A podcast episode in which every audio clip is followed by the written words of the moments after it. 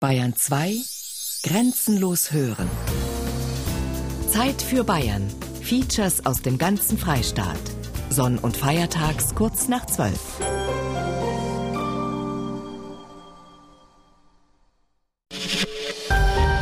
Bayern 2 Radiorevue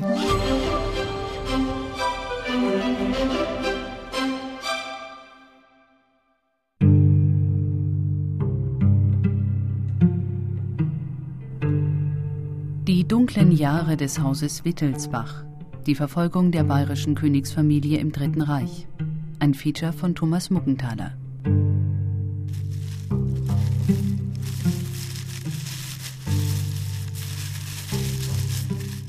Es ist eine ungewöhnliche Krippe, die Herzog Franz von Bayern jedes Jahr an Weihnachten in seinem Wohnzimmer im Schloss Nymphenburg aufbaut. KZ Oranienburg, Weihnachten 44, von Mama gemacht, steht auf dem hellblauen Karton der Porzellanmanufaktur Nymphenburg. Angefertigt hat diese Krippe seine Mutter, als die Familie im KZ inhaftiert war. In dem Karton ist sie einfach gelandet, weil der groß und stabil genug ist. Und da ist es seit vielen Jahren drinnen, wird an Weihnachten immer gebraucht. Drinnen haben wir kleine Figuren und jetzt kommt zuerst einmal der Stern und zwei Engel mit einem Band Gloria, die sind oben über der Krippe gehangen, an alten Drähten, die heute noch dran sind. Das Ganze ist gemacht aus Sperrholz, ausgesägt mit einer Laubsäge und dann mit Wasserfarben angemalt.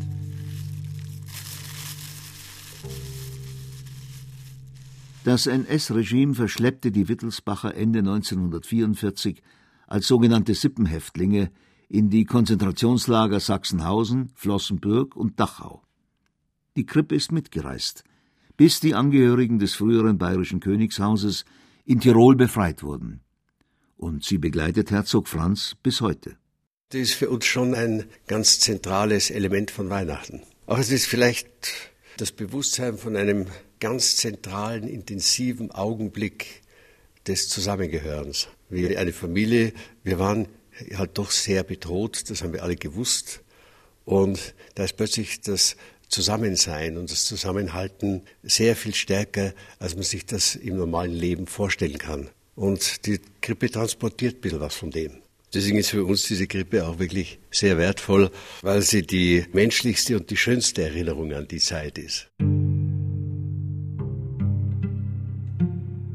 Herzog Franz ist ein international geschätzter Experte für zeitgenössische Kunst. Imposante, großformatige Bilder von Künstlern wie Baselitz, Beuys oder Markus Lüpertz schmücken die Wände in dem Flügel des Schlosses Nymphenburg, den er bewohnt. Die Kunstwerke bilden einen erfrischenden Kontrast zu den antiken Möbeln. In dieser gediegen vornehmen Atmosphäre erzählt Herzog Franz von Bayern von seinen Erlebnissen während der Jahre des Dritten Reiches. Es gibt immer weniger Zeitzeugen.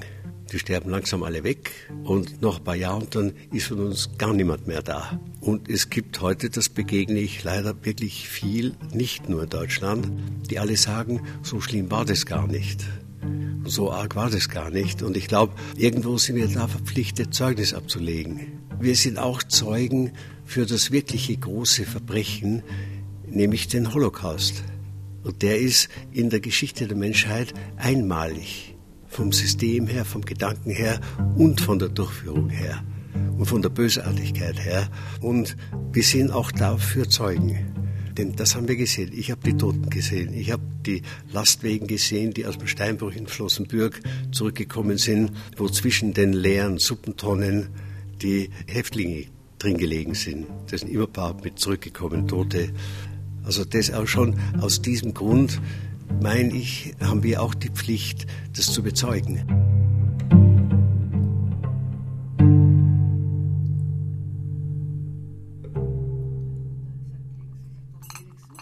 Auch die beiden Zwillingsschwestern der Herzöge sind bereit, über ihre Kindheit im Dritten Reich zu sprechen.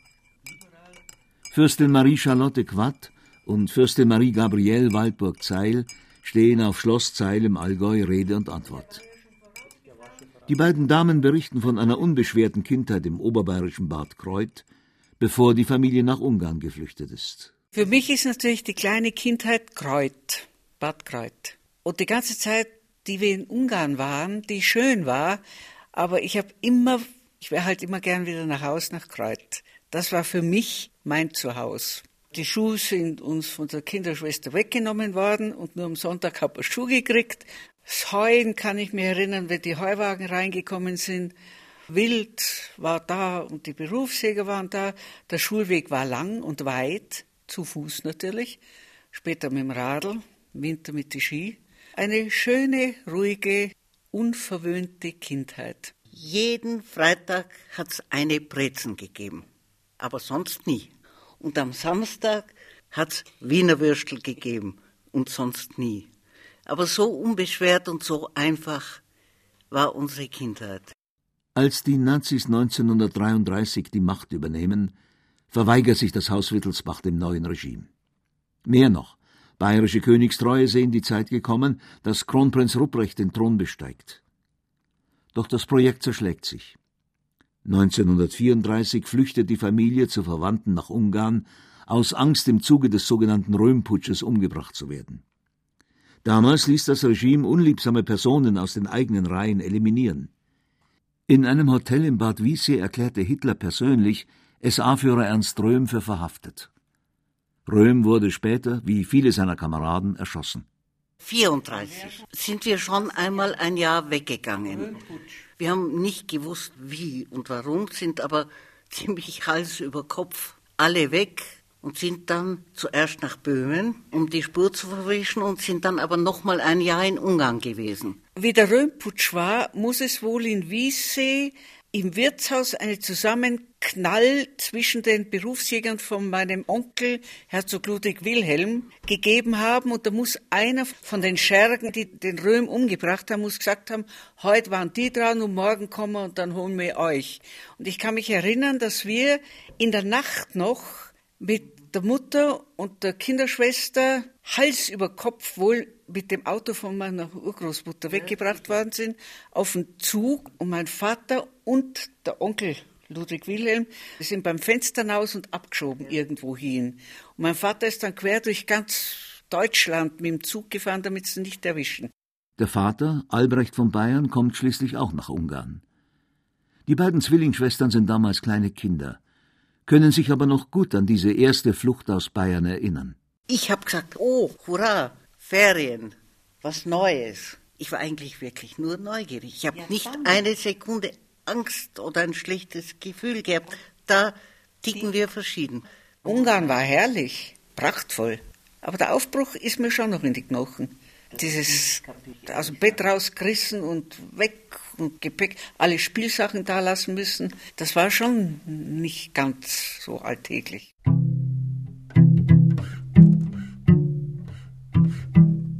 Fünf Jahre später setzen sich die Wittelsbacher erneut ab. Kronprinz Rupprecht nimmt 1939 eine Einladung des italienischen Königshauses an. Mit seiner zweiten Frau, Antonia von Luxemburg, und den sechs gemeinsamen Kindern lässt er sich in Florenz nieder.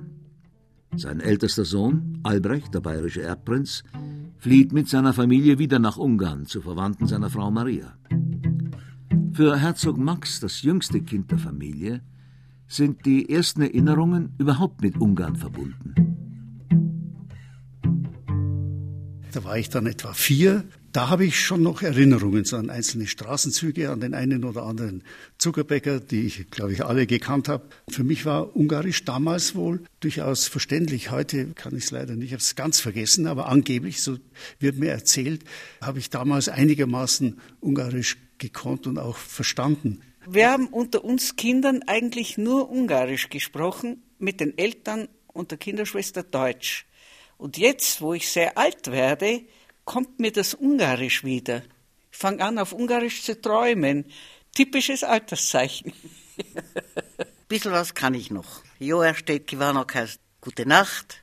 Köszönöm szépen heißt Danke sehr. Also unsere Eltern haben es, glaube ich, schwitzend mit Lehrerin gelernt, aber wir haben es natürlich auf der Straße und mit den ganzen Vätern und Cousinen, wie man halt als Kind ist, hat man schnell gehabt. Ganze fünf Jahre dauert dieser Aufenthalt in Ungarn. Die Wittelsbacher leben zunächst in Buda, dem Burghügel von Budapest, bei Verwandten der Familie des Grafen Sitschi. Die Ferien verbringen sie auf Schlössern der Familien Esterhazy und Erdödi oder auf einem Anwesen in Scharwar, das einem Bruder ihres Großvaters gehört, Prinz Franz von Bayern. Doch das politische Klima hat sich spürbar geändert. Die älteren Geschwister beginnen zu verstehen. Ich erinnere mich noch, wie dann das letzte Jahr gekommen ist. Wir haben zum Beispiel eine kleine Schneiderin gehabt. Kannst dich erinnern, ja. die für uns halt Mäntel oder irgendwas genäht hat, ganz bescheiden. Das war eine Jüdin und das war der erste gelbe Stern. Und da haben wir dann schon einen großen Knopf im Magen gehabt, weil wir da irgendwo nicht kapiert haben, aber gemerkt haben, dass da irgendwas ganz Ungutes passiert. Bei der Frau kann ich mich an den Gesichtsausdruck erinnern, diesen entsetzten. Die Eltern haben versucht, über gar nichts zu reden mit uns. Die Kinder besuchen die neue Schule in Budapest. Auch hier hat der neue Zeitgeist Einzug gehalten. Einige Klassenkameraden sind schon in der HJ, der Hitlerjugend, oder im BDM, dem Bund Deutscher Mädel.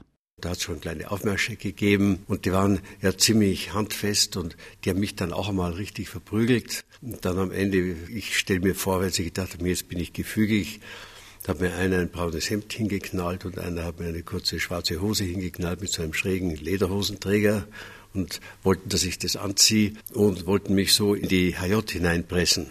Da war dann die Schule gar zu Ende und ich bin eben ausgekommen. Ich habe das nicht angezogen gehabt und habe das zu Hause erzählt und da haben meine Eltern uns dann nicht mehr in die Schule gelassen. Ich kann mich erinnern, dass ich eigentlich vor jedem Montag Angst gehabt hat. Unser Klassleiter war der Leiter von BDM und HJ und es hat keine Montag gegeben, wo nicht, wo wart ihr gestern? Wieso wart ihr nicht beim BDM? Ja. Ihr werdet doch wohl nicht in der Kirche gewesen sein? Wer hat euch dort hingeschickt? Das war nicht gut.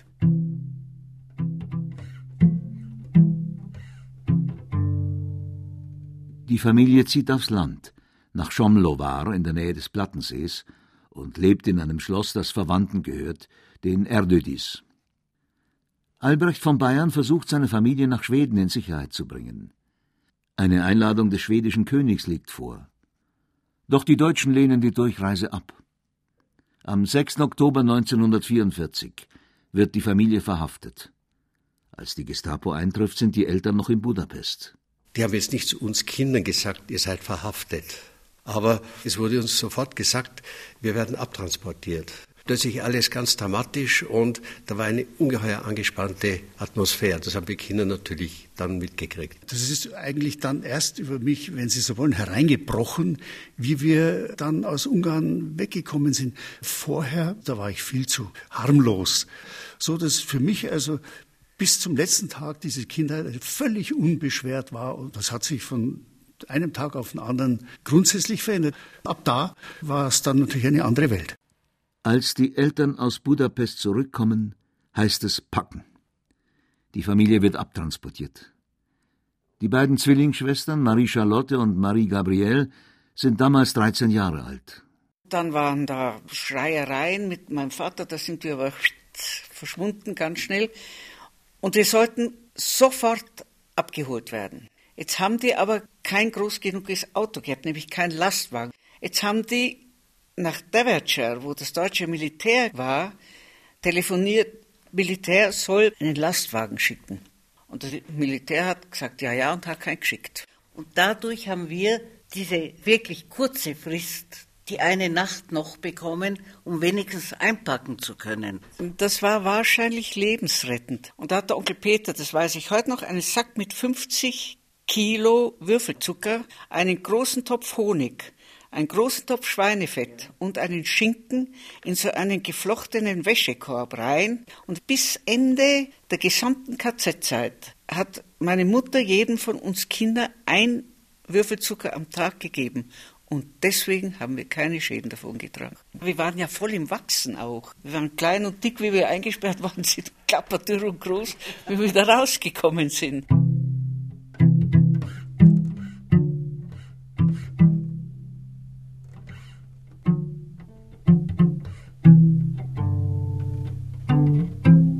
Es beginnt eine Reise ins Ungewisse. In Wien schläft die Familie noch einmal im Hotel Sacher, weil sich sonst kein Quartier findet. In Weimar wird sie in dem Hotel Elefant untergebracht. Die nächste Station heißt Sachsenhausen. Es ist der 20. Oktober 1944.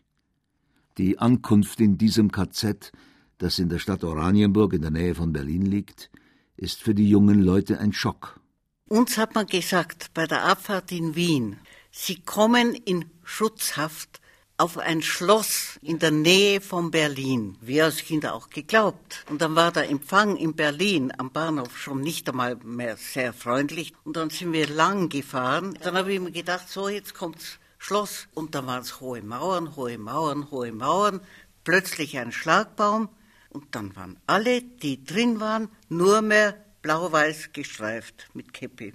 Und dann waren diese vier Bungalows, wo in einen davon wir waren und da war eine fünf Meter hohe Mauer mit Stacheldraht, ein enger Gang. Und dann waren diese eingezäunten kleinen Gärten mit Stacheldraht.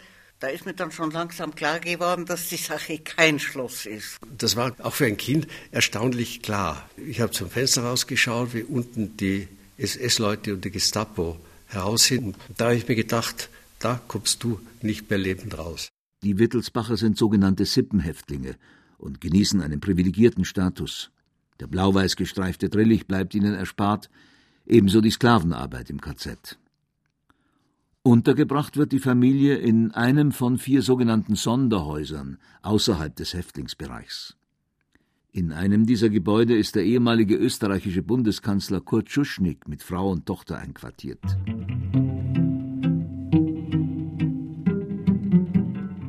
Der KZ-Kommandant, SS-Sturmbahnführer Anton Keindl, ein Bayer, ist den Wittelsbachern sehr gewogen. Er kennt Albrecht von Bayern aus einer gemeinsamen Zeit beim Militär. Keindl war für uns relativ anständig, hat alles getan, was er gekonnt hat, uns zu helfen. Und eben wie meine Tanten ins Nachbarhaus eingeliefert wurden. Das konnten wir alles nicht sehen, weil eine Mauer dazwischen war. Nur, die haben angefangen, bayerische Landler zu pfeifen. Und da wussten wir sofort, wer das ist und haben geantwortet. Und dann hat mein Vater dem Kommandant Keindl gesagt, hören Sie, nebendran sind meine Schwestern, lassen Sie uns doch zusammen. Und Keindl hat ein Loch in die Mauer schlagen lassen, die die beiden Häuser getrennt hat. Und von da an waren wir eine Gruppe. Und das hat uns sicher gerettet am Ende, weil wir dann als Gruppe weiter transportiert worden sind, weiter gereist sind und mein Vater ja wirklich aggressiv war. Der hat von Anfang an die Flucht nach vorn ergriffen und hat einfach attackiert. Und jeder, der ihm in die Nähe gekommen ist, den hat er angebrüllt und er hat manchmal auch die SS-Leute so angebrüllt, dass man sie über das halbe Lager gehört hat. Und da haben die Angst bekommen.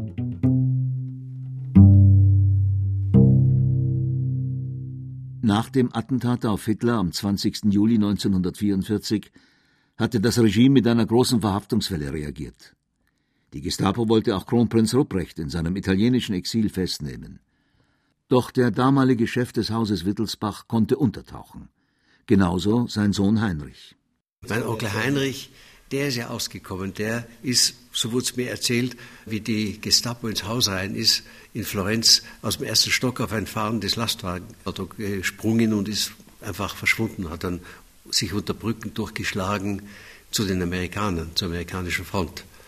Aber der hat mir gesagt, dass er den gesamten Schreibtischinhalt meines Großvaters mit allen verfügbaren Akten verbrannt hat damit nichts davon der Gestapo in die Hände fällt, weil da wären wieder andere Leute belastet worden oder mein Großvater belastet worden. Deswegen gibt es so gut wie keine Unterlagen. Und unsere ganzen Akten, die hat die Gestapo verbrannt, wirklich, glaube ich, zwei Tage bevor wir befreit worden sind. Nicht fliehen kann Kronprinz Rupprechts Frau, Antonia von Luxemburg. Sie wird genauso verhaftet wie ihre fünf Töchter. Antonia ist krank und wird von den Töchtern getrennt. Die Töchter landen mit der Erzieherin, Pauline Gräfin von Belgard, ebenfalls in Sachsenhausen. Eine der Töchter, Prinzessin Irmingard von Bayern, war an Typhus erkrankt und kam später in dem KZ an, in einem erbärmlichen Zustand. Ich erinnere mich, wie sie im Januar noch nach Oranienburg gekommen ist, ohne Haare und ich habe so probiert, der, ihr Oberschenkel, da konnte ich mit meinen Kinderhänden rumfassen. Sie hatte schweren Typhus, soweit ich weiß, aber die haben, glaube ich, mehr gelitten wie wir, was sie mehr realisiert haben. Wenn er heute an die Zeit in den Konzentrationslagern denkt, wechseln bedrohliche Momente mit absurden Situationen. Beides liegt eng beieinander, sagt Herzog Franz. Das Haus hatte den kleinen Keller. Da haben wir uns dann eine Geisterbahn eingerichtet.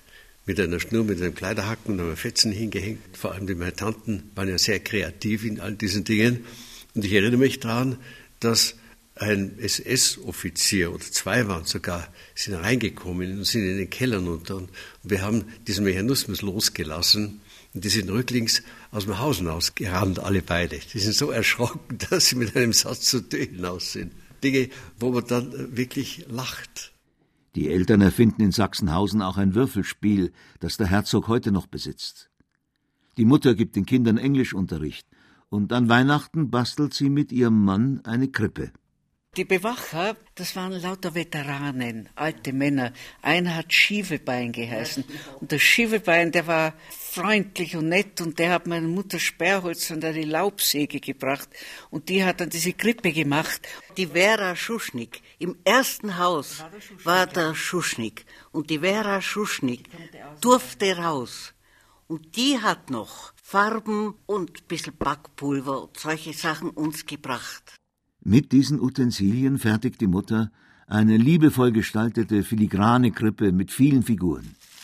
Diese Krippe bewahrt Herzog Franz sorgfältig auf. Sie ein- und auszupacken ist Chefsache im Hause Wittelsbach. Ja, ja. Das sind so Sachen, und die lasst man eigentlich niemand anderen hin. Ja, das Ganze, wenn es aufgestellt ist, ist wirklich ein schönes Bild. Da war meine Mutter eben sehr begabt auch von ihrer Jugend her gut ausgebildet im Zeichnen und sie hat eine große Fantasie gehabt. Und so sind diese teilweise fantastischen Figuren dann zustande gekommen. Das ist die Mutter Gottes in einem roten Kleid mit einem blauen Umhang, die vor einem Krippel kniet, in dem das Christkind liegt. Ja, das ist eine, eine ganz schön große Krippe. Das ist alles dort entstanden und aufgestellt worden zu Weihnachten und ist mitgereist und hat das alles überlebt. In der Familie steht die Krippe für das Grauen der Konzentrationslager. Sie ist aber auch eine schöne Erinnerung an die Eltern, insbesondere an die Mutter. Sie strahlt sehr stark auch die Persönlichkeit meiner Mutter aus. Und das ist schon ein ganz spezieller Wert. Und vor allem für die ungeheure moralische Leistung beider Eltern in dieser Zeit, die ja die ganze Verantwortung auf sich gespürt haben. Die haben ja die Sorge um die Kinder gehabt und um die Schwester meines Vaters junge Mädchen. Da können Sie sich vorstellen, was die alles bedenken mussten, was man versuchen muss zu verhindern. Die haben sicher immer das Bild vor sich gehabt, was passieren könnte. Und ja, das kann man gar nicht ermessen, wie schwer das war.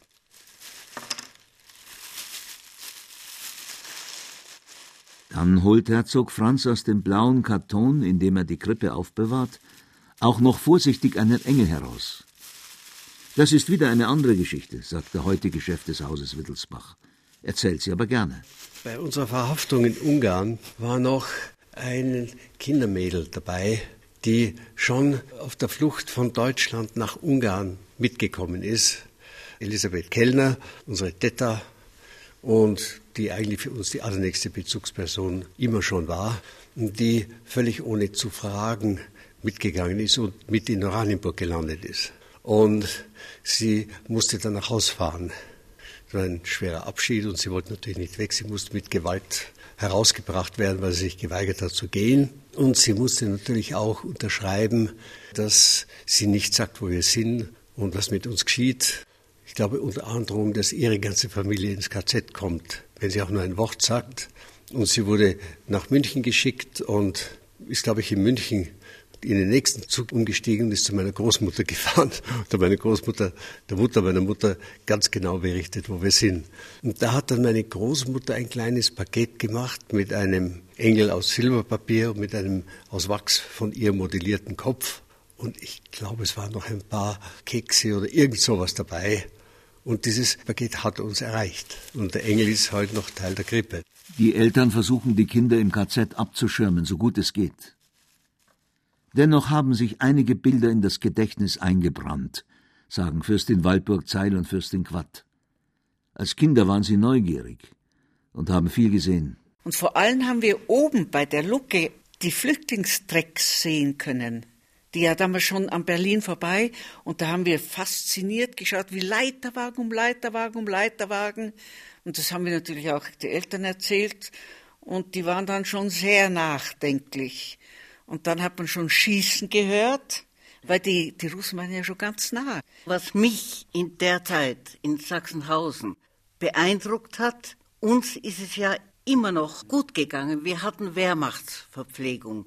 Wir haben also Kunsthonig bekommen und Brot und so weiter. Aber was ich in meinem Leben nicht vergessen werde, und das konnte man über diese fünf Meter hohe Mauer sehen, da waren Vogelbeerbäume. Und da sind diese unglücklichen Gefangenen raufgeklettert und haben die gefrorenen Vogelbeeren gegessen.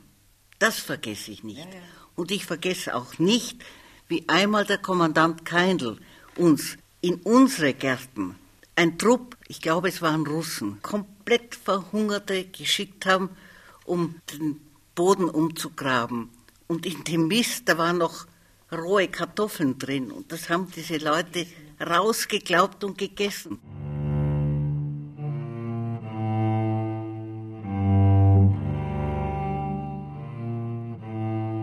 Im Februar 1945 werden die sogenannten Sippenhäftlinge in das KZ Flossenbürg in der Oberpfalz transportiert. Die Familie wird zunächst in einer Baracke direkt im Lager untergebracht. Die Wittelsbacher werden unter dem Decknamen Buchholz geführt.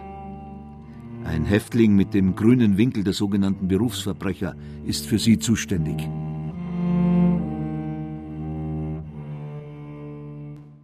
sind mit dem Lastwagen dort angekommen, sind ausgeladen worden und ich sehe noch das Eingangstor. Arbeit macht frei, das war so in so einem Gusseisen, war das halt oben drüber. Und dann sind wir rauf in diese Baracke geführt worden und dann ist einer reingekommen, rothaarig, der hat sein schwarzes Malter gehabt. Das war der Capo, der hat Feichtmeier geheißen. Und der kam dann und hat meinen Vater abgeholt, der musste runter auf die Kommandatur, das übliche Spiel, der Papierkrieg. Und da haben wir ja dann den Namen Buchholz bekommen. Wir haben ja dann nicht mehr Bayern, sondern Buchholz geheißen.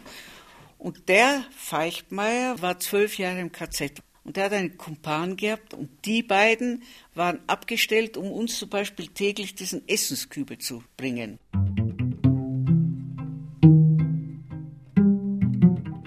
Schon bei der Ankunft der Wittelsbacher lässt Feichtmeier einige Häftlinge antreten, als Zeichen der Ehrbezeugung für die Angehörigen des ehemaligen bayerischen Königshauses. In einem KZ eine absurde Szene.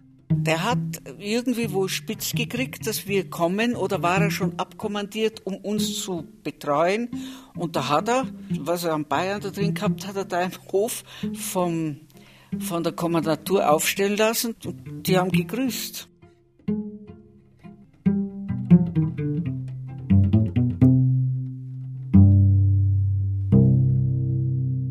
Das KZ Flossenbürg ist kurz vor Kriegsende mit rund 15.000 Häftlingen heillos überfüllt. Die Zustände spotten jeder Beschreibung.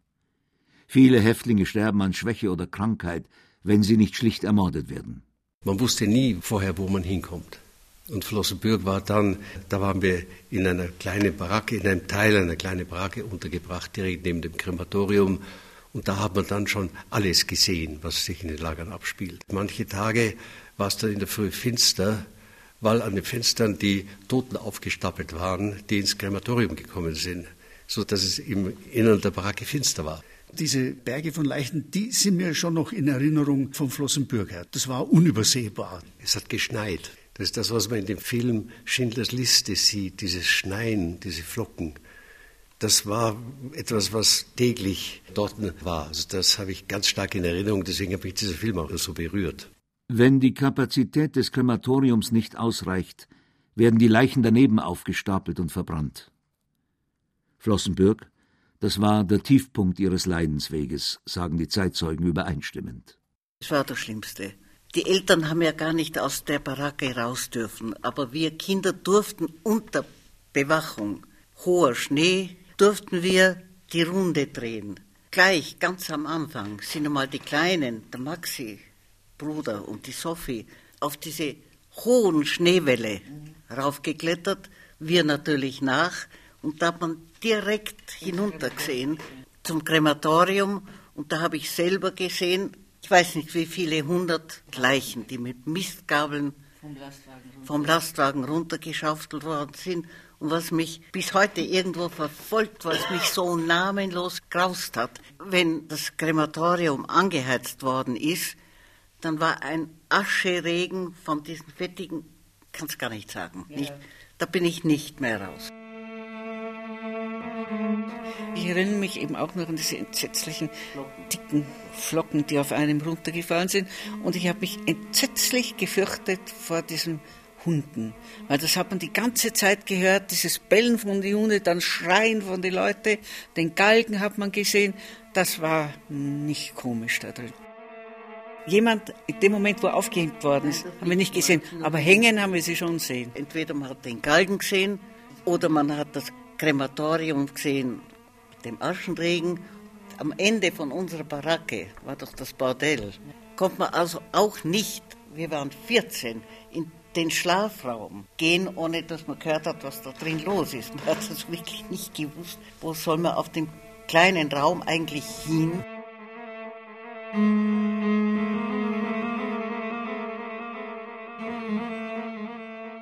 Von der Arbeit im Steinbruch oder bei Messerschmidt bleiben die Sippenhäftlinge verschont.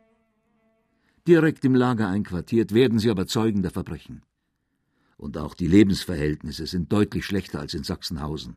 Ich kann mich sehr gut erinnern, das war der Holzbauten, dass da in der Mauer dicke Risse drinnen waren. Es hat schrecklich gezogen, war sehr kalt, es war ja auch eine kalte Jahreszeit. Es war ja nicht gerade leise, so ein Lager, da ging es ja ziemlich zu. Es war Schreien von Mannschaften und so, Hunde und so. Das war ein sehr unangenehmer Geräuschpegel.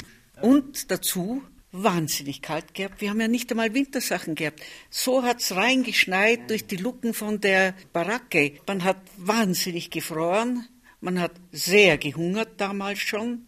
Man hat zum Beispiel keine Seife gehabt. Man konnte sich nicht waschen. Ich erinnere mich, meine arme Mutter hat damals schon so lange Haare gehabt.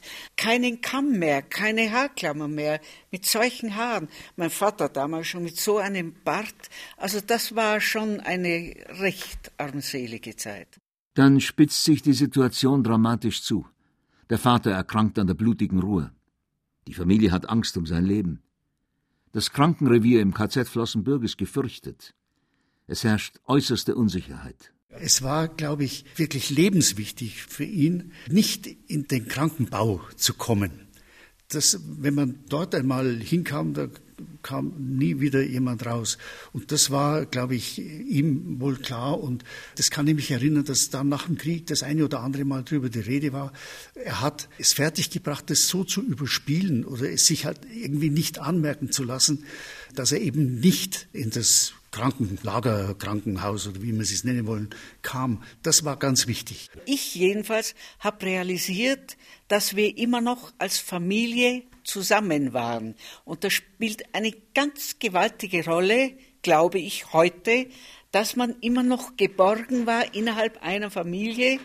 Und wir haben dann wohl schon auch Angst gehabt, dass der Papa so krank werden könnte, dass sie ihn wegnehmen, dann war kein Mann mehr da. Wir waren ja lauter Weiberleut und Kinder. Aber das war schon immer noch ein Schutz. Die Familie wird in das Forsthaus mitten im Ort verlegt. Das ist wie eine Erlösung. In höchsten Tönen sprechen die ehemaligen Häftlinge von Ernst Weber, dem Revierförster.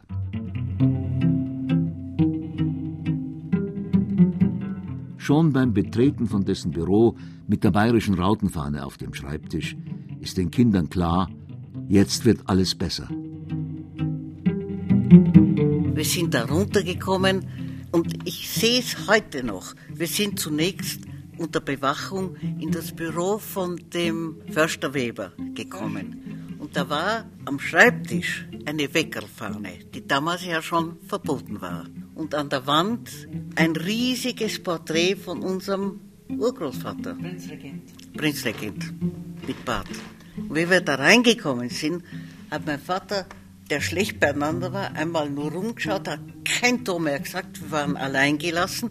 Dieser Obersturmbahnführer oder was war, hat meinem Vater gesagt, er soll zum Weber gehen und soll seine Personalien Buchholz angeben. Und ich sehe den Weber noch, hat er geschrieben und gesagt, ja, ja, wie heißen Sie? Buchholz heißen Sie.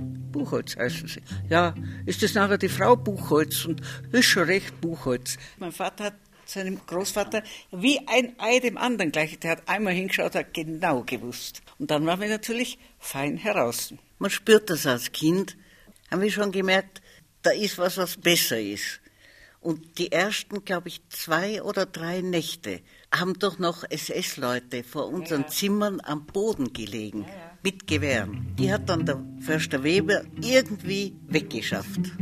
Und dann ist das Leben wieder angegangen. Im Nebengebäude leben Klosterschwestern, die einen Kindergarten leiten und eine Krankenstation betreiben. Auch sie helfen, wo sie können.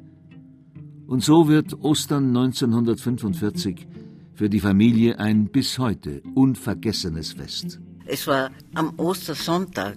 Neben dem Gartenzaun war ein schmaler Weg vom Dorf in die Kirche. Und da hat uns der Förster Weber gesagt, ihr Kleinen, spielt's Fangermandel oder was immer und rennt durch den Garten und immer am Zaun entlang. Und ich sehe und höre heute noch, Batsch, da ein Drum Rauchfleisch, Batsch, ein Striezel, Eier. Da haben uns die Leute, die vom Förster Weber schon alarviert waren, Lebensmittel und Essen. So gut gegessen hatten wir schon lang nicht. Und das war einfach herrlich. Und vor allem, das ist sehr stark eben auch für unsere Mutter so wichtig gewesen, dass zum Beispiel der Förster Weber unter Lebensgefahr die heilige Kommunion reingebracht hat. Der Maxi hat mit seinen sechs Jahren oder sieben damals seine Erstkommunion gehabt. Der Förster Weber hat es reingebracht und meine Mutter hat es ausgeteilt. Und ich glaube, meine Mutter hat das ganz bewusst so gemacht, weil wir damals ja immer noch nicht gewusst haben, kommen wir jemals lebendig da wieder raus. Beide und da hat sie eben entschieden, beide Eltern, dass man das dem jüngsten Bruder zukommen lassen muss.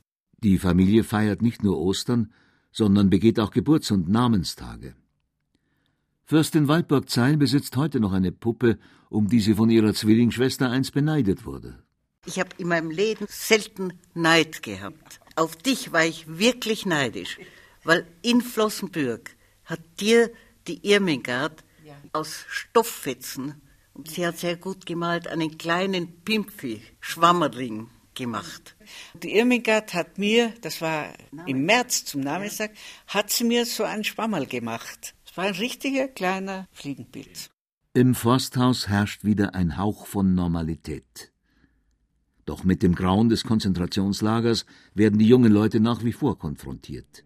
Sie werden Zeugen, als bei Kriegsende auch ein Frauentransport Flossenbürg erreicht. Was unschön war, was mir auch wirklich noch eine Erinnerung ist, und das hat die Irmingard in ihren Zeichnungen oder Malereien. Man hat vom ersten Stock natürlich über den Garten hinaus auf die Straße geschaut. Und unser Essen ist ja mit diesen Lastwagen von den KZ-Schergen gebracht worden. Nicht nur einmal, sondern mehrmals waren der grüne Kübel mit unserem Essen zwischen den Erschossenen im Lastwagen gelegen.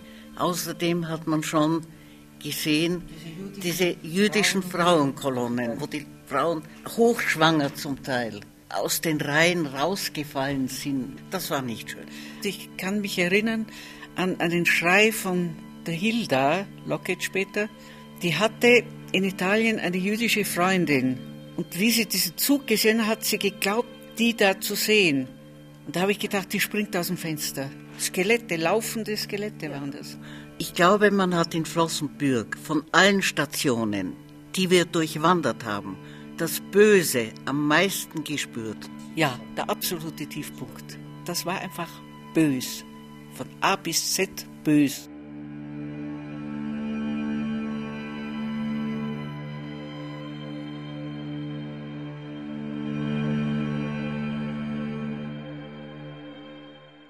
Als die US-Armee immer näher kommt, evakuiert die SS nach und nach das KZ Flossenbürg. Fast alle Häftlinge werden im April in den berüchtigten Todesmärschen in Richtung Süden, Richtung Dachau getrieben. Die sogenannten Sippenhäftlinge haben Glück.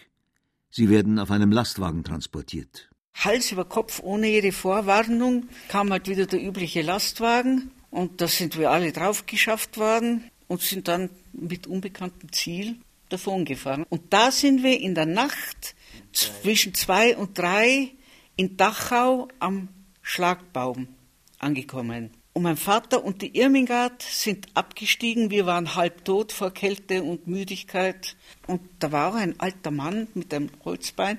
Und der hat meinen Vater angeschaut und gesagt, was machen denn Sie hier? Und hat im gleichen Moment angefangen zu schreien. Nix da, nix da, wir sind hier voll, lauter Frauen und Kinder. Ab, fahrt's da hinüber. Das war ein Holzknecht aus Stammham von uns. Der hat mein Vater sofort erkannt und hat sofort realisiert, was los ist und hat uns weggeschickt. Und da waren alle Angehörigen der Stalingrader Offiziere. Die Frau vom General Paulus, die Tochter, das Enkelkind. Und da sind wir da mit in diese Gruppe integriert werden. Die Inhaftierung im eigentlichen KZ bleibt den Wittelsbachern erspart. Sie werden in Baracken außerhalb des Lagers untergebracht und bleiben nur kurz. Die Erinnerungen sind fragmentarisch. Einzig, was ich mich erinnere, ist völlig verrückt. Wir sind einmal gegangen und dann ist plötzlich ein Fasan drüber geflogen. Der hat wunderbar ausgeschaut in der Sonne und dieser Fasan, der da über diese graue Lage geflogen ist, das war irgendwie etwas völlig Irreales. Das hat mir einen tiefen Eindruck gemacht, auch weil der von außen gekommen ist.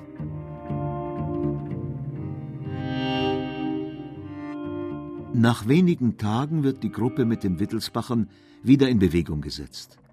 Sie sollen als Geiseln der SS in die sogenannte Alpenfestung gebracht werden. Nur diese Alpenfestung, der letzte Hoffnungsschimmer einiger fanatischer SS-Leute, ist eine reine Fiktion. Es gibt sie einfach nicht. Die Familie landet in dem Hotel Ammerwald bei Reute in Tirol. Als die SS schon weg ist, aber die Lage noch unübersichtlich, erklären sich desertierte Wehrmachtssoldaten bereit, die Gruppe zu beschützen. Einer von ihnen, Arnold Behrens, ein ehemaliger Flieger der Luftwaffe, schenkte Herzog Franz seine alte Borduhr in Erinnerung an die gemeinsamen Zeiten. Die Uhr ist in Marmor gefasst und trägt die Aufschrift Ammerwald 1945. Sie steht in der Bibliothek von Herzog Franz in einem Regal vor vielen CDs mit klassischer Musik und einem Torso des Künstlers Lothar Fischer. Die ist mir eigentlich sehr wichtig, weil sie für diesen Mann, für den Arnold Behrens, so ein großes Gewicht hatte. Und dass er die mir schenkt, weil eben dieser ganze Moment auch so stark mit unserer Familie zusammenhängt, das hat mich sehr berührt. Befreit werden die Häftlinge schließlich von französischen Kriegsgefangenen, die im Hotel Forelle am nahen Plansee interniert waren. Die Situation ist eher skurril als heroisch. Die beiden Damen erinnern sich genau. Ja, da sind wir alle gesessen, nicht wissend, was passiert. Man hat gehört, es wird geschossen und plötzlich hören wir klopp, klopp, klopp, klopp, klopp. Kommt ein Einspänner mit einem Pferd vorne, ein bärtiger französischer mit Beret, hinten drin ein General oder höherer Offizier in Uniform mit weißen Handschuhen und neben ihm ein französischer AB und hinten raus eine riesige Tricolore-Fahne. Die sind bei der Haustür rein und der Bärtige hat mit seinem Karabiner, der kaputt war, hat er als allererstes die Hitlerbilder runtergehaut. Zack, zack, zack. Und dann haben sie uns erklärt, also meine Eltern, dass wir jetzt befreit sind. Ich hatte den Eindruck, hurra, jetzt sind wir frei. Und nie wieder wird mich irgendjemand einsperren. Das ist eigentlich mein Resümee der ganzen Sache.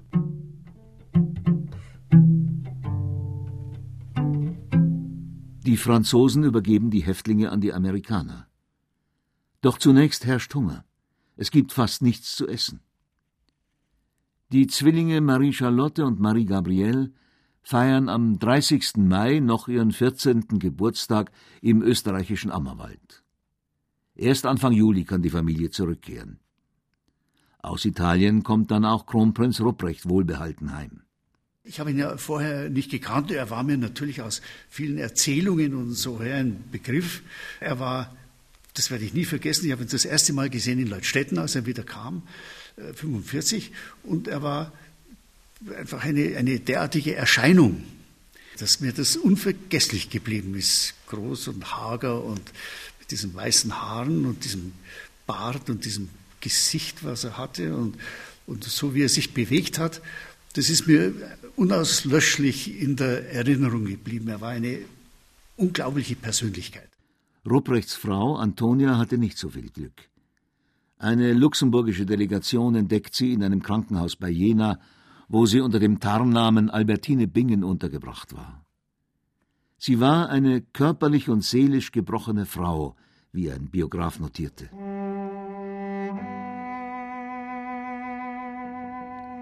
Ihre Schwester Charlotte, die Großherzogin von Luxemburg, lässt Antonia sofort mit einem Flugzeug abholen.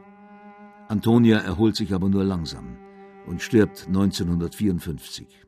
Ich habe sie ja nie mehr gesehen. Also ich habe sie als Kind nicht mehr gesehen nach der Zeit. Sie ist nicht nach Deutschland zurückgekommen, aber sie, sie hatte, glaube ich, noch 34 Kilo oder so etwas gewogen, wie man sie gefunden hat. Also sie war auch kaum mehr bei Bewusstsein und hat sich offensichtlich von dem nie mehr erholt. Aber auch an ihren Eltern, insbesondere an der Mutter, ging das Leid in den Konzentrationslagern nicht spurlos vorüber. Da sind sich die Kinder sicher. Ich glaube, dass es unserer Mutter, muss sich das vorstellen, mit vier kleinen Kindern und der ganzen Verantwortung für bildhübsche Schwester meines Vaters im KZ sein. Ich glaube, sie hat gesundheitlich sehr viel eingebüßt. Sie ist jung gestorben. Ich vermute deswegen. Sie ist sicher an den Folgen eigentlich gestorben. Die vier Kinder überstehen die KZ-Haft relativ gut. Doch ganz ohne Folgen blieb dieses halbe Jahr auch für sie nicht. Ich habe in Ettal eine Gelbsucht bekommen, eine schwere, und es hat keine Medikamente gegeben in dieser Zeit noch. Die musste einfach ausgehungert werden über, glaube ich, drei Monate. Und ich habe dann als Folge davon, nachdem wir vom KZ her ja schon eh relativ schwach waren, Gelenksrheumatismus bekommen. Und da war dann irgendwann der Moment, wo man gesagt hat, jetzt müssen die Kinder, wenn es irgend geht, in die Schweiz gebracht werden, um wieder ein bisschen aufgefüttert zu werden. Dann waren wir anderthalb Jahre in der Schweiz, in der Schule in Fribourg. Und das hat uns gesundheitlich sehr gut getan. Die Familie erhält Besitz zurück, der von den Nazis beschlagnahmt worden war. Man lauscht am Radio, fasziniert neuen Klängen. Der Jazz ist da. Aber auch die Münchner Oper wird wieder eröffnet. Am 15. November 1945. In vieler Weise wurde das Leben wieder normaler. Es war dann plötzlich die Jagd wieder da, das Fischen und ähnliches, was neben Schule und so dann plötzlich eine Rolle gespielt hat. Oder man hat angefangen, zaghaft Skifahren zu gehen oder, oder ähnliches. Radio gehört dann, was bei mir eine große Rolle gespielt hat, waren Opernbesuche zum Beispiel. Wir hatten ja eine, und haben ja heute noch eine, eine Loge in der Oper und damals war es ja das Prinzregententheater, da hatten wir drei Sitze in der Mitte der dritten Reihe, wenn ich mich recht erinnere, und waren oft in der Oper. Ich war, glaube ich, mit zehn Jahren das erste Mal in der Oper und, und so. Also das hat sich dann einfach so schön langsam ganz normal entwickelt. Die Zeit im KZ war nicht vergessen und auch die Helfer von einst nicht. Max Feichtmeier, der Capo im KZ Flossenbürg, war einige Male ein gern gesehener Gast in Leutstetten, dem ersten Wohnsitz der Familie nach dem Krieg. Und auch Förster Weber aus Flossenbürg war mehrfach zur Saujagd in Stammham geladen. Ein knappes halbes Jahr im KZ, geprägt von Unsicherheit und Todesangst. Da sind viele Erinnerungen geblieben, aber auch manche Angewohnheit. Ich kann nicht ein Stück Brot ungegessen am Tisch liegen lassen, wenn ich aufstehe. Ich steck's ein und nehme es mit. Das ist etwas, da kriege ich eine Gänsehaut, wenn ich das tun müsste oder tun muss. Solche, solche Dinge, komischerweise, haben sich stark eingeprägt. Die bereits verstorbene Irmingard von Bayern veröffentlichte im Jahr 2000 ihre Jugenderinnerungen und sie hat Szenen aus den Konzentrationslagern in eindrucksvollen Gemälden verarbeitet. Die Familie hat einen hohen Preis bezahlt für ihre Gegnerschaft zum Nationalsozialismus. Die Zeitzeugen aus dem Hause Wittelsbach sprechen mit Hochachtung von der politischen Haltung ihrer Eltern und Großeltern. Gut, man kann auf die Leistung anderer, vor allem der, der eigenen Eltern und Großeltern, sicher auch stolz sein. Jedenfalls sind wir glücklich drüber. Zum einen natürlich bin ich wirklich allen Vorfahren und Eltern und Großeltern hier dankbar darüber, dass sie vom ersten Tag an erkannt haben, und zwar ganz klar erkannt haben, wohin Hitler und dieser Weg führen würde und dass sie zu keinem Zeitpunkt, eben auch unter jedem politischen Druck, der ja auch vor dem Krieg ja schon ganz massiv war, zu keinem Zeitpunkt da nachgegeben haben und in irgendeiner Weise sich damit identifiziert haben oder haben wollen. Das ist natürlich eine großartige Haltung, die großen Mut erfordert, aber eben auch die Klarsicht, beides. Und dafür, glaube ich, können wir heute wirklich mehr als dankbar sein. Wie viele Zeitzeugen hat auch sie jahrelang nicht über diese Zeit gesprochen, sagt Fürstin Marie-Charlotte Quatt. Sie wurde Lotti genannt und hatte, wie ihre Schwester, blonde Zöpfe, als sie von den Nazis verschleppt wurde. Heute besucht sie bewusst KZ-Gedenkstätten, wenn es ihr auch nicht leicht fällt, an die Orte des Terrors zurückzukehren. Wir waren vor zwei Jahren das erste Mal in Sachsenhausen, Oranienburg, und da ist mir der Mund offen geblieben, weil in meiner Erinnerung war das riesig. Das war ganz klein. Ich war vorher schon einmal zurück in Flossenbürg. Das war mir nicht so sehr angenehm, muss ich ehrlich sagen. Ich habe aber noch, steht bei mir am Nachtkastel, so ein kleines Stück Granit mit einem Teelicht drin. Das habe ich damals geschenkt bekommen bei dem Besuch. Musik